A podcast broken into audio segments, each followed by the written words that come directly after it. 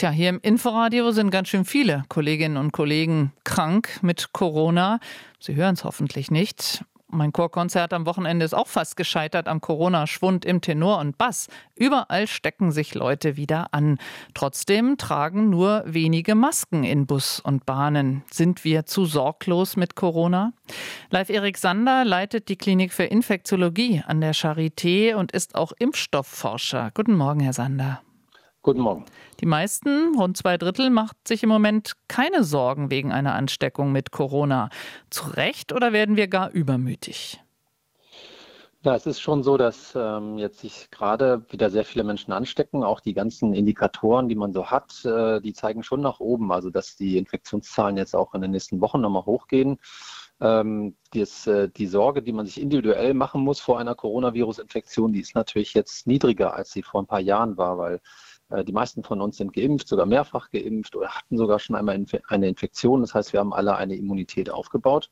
Trotzdem, und das können sicher auch viele berichten, jetzt eine äh, Coronavirus-Infektion, die macht trotzdem noch ganz schön krank. Das ist sehr vergleichbar mit äh, dem, was man so von der saisonalen Grippe kennt. Und deswegen ist das auch nicht unbedingt zum Spaßen. Und äh, es gibt auch viele Personen, also ältere Menschen, Menschen mit Vorerkrankungen, die kann so eine Infektion auch noch schwer treffen. Das sehen wir auch gelegentlich in der Klinik. Und deswegen ist für einige Menschen immer noch so ein bisschen Vorsicht geboten. Ein hm, bisschen Vorsicht, sagen Sie. Wer sollte sich im Moment impfen lassen?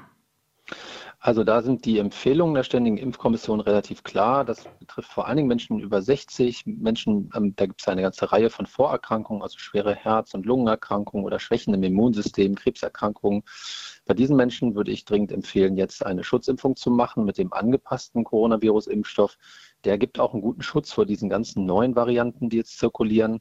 Aber die Impfung ist im Grunde für die ganze Bevölkerung der Erwachsenen auch zugelassen. Und äh, wenn die letzte Impfung oder die letzte Infektion sehr lange zurückliegt, dann, ähm, dann ist das ein zugelassener Impfstoff und das kann man jetzt äh, im Herbst machen und damit erstmal seinen Impfschutz nochmal auffrischen. Das heißt, wenn jemand jetzt lange nicht Corona hatte, dann raten Sie auch den unter 60-Jährigen, sich nochmal impfen zu lassen. Höre ich das richtig? Also das ist ein Angebot. Viele Länder verfahren auch so.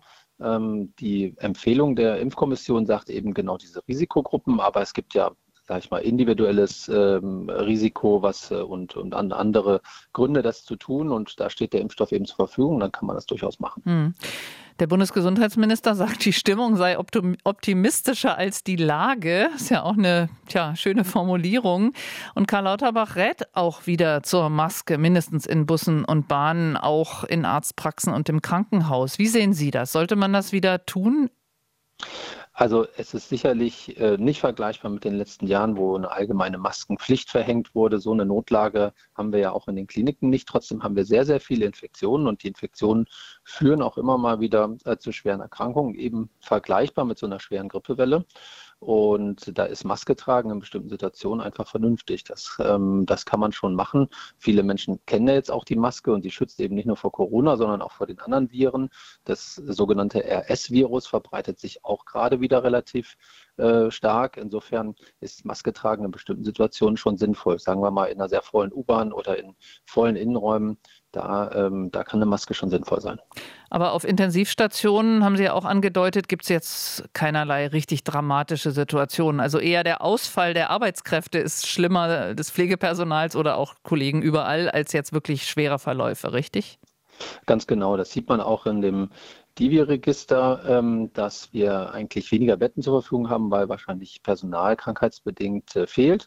Aber wir haben schon, und das sehen wir schon seit einigen Wochen, auch immer wieder Patienten und Patientinnen mit, mit auch einer schweren Coronavirus-Infektion, auch solche Ausprägungen, wie wir sie vor ein paar Jahren gesehen haben. Also wenn die Impfung lange zurückliegt, äh, keine gute Immunisierung vorherrscht, dann äh, sehen wir gelegentlich immer noch mal schwere Fälle und auch hier steigen die Zahlen so langsam.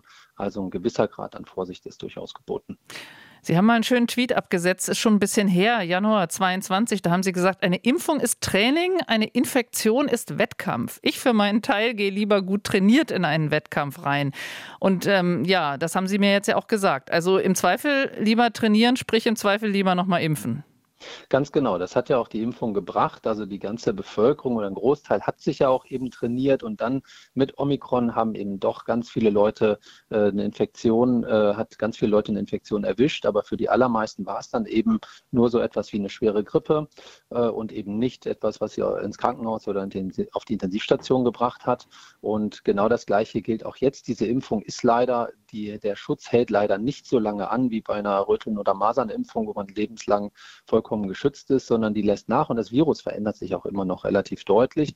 Und deswegen ist jetzt die Auffrischungsimpfung mit einem angepassten Impfstoff doch eine gute Idee, weil dann die nächste Infektion, die man dann mitnimmt, die nimmt man gut vorbereitet mit. Danke Ihnen herzlich. Sehr gern. Live Erik Sander, Infektiologe und Impfforscher an der Charité.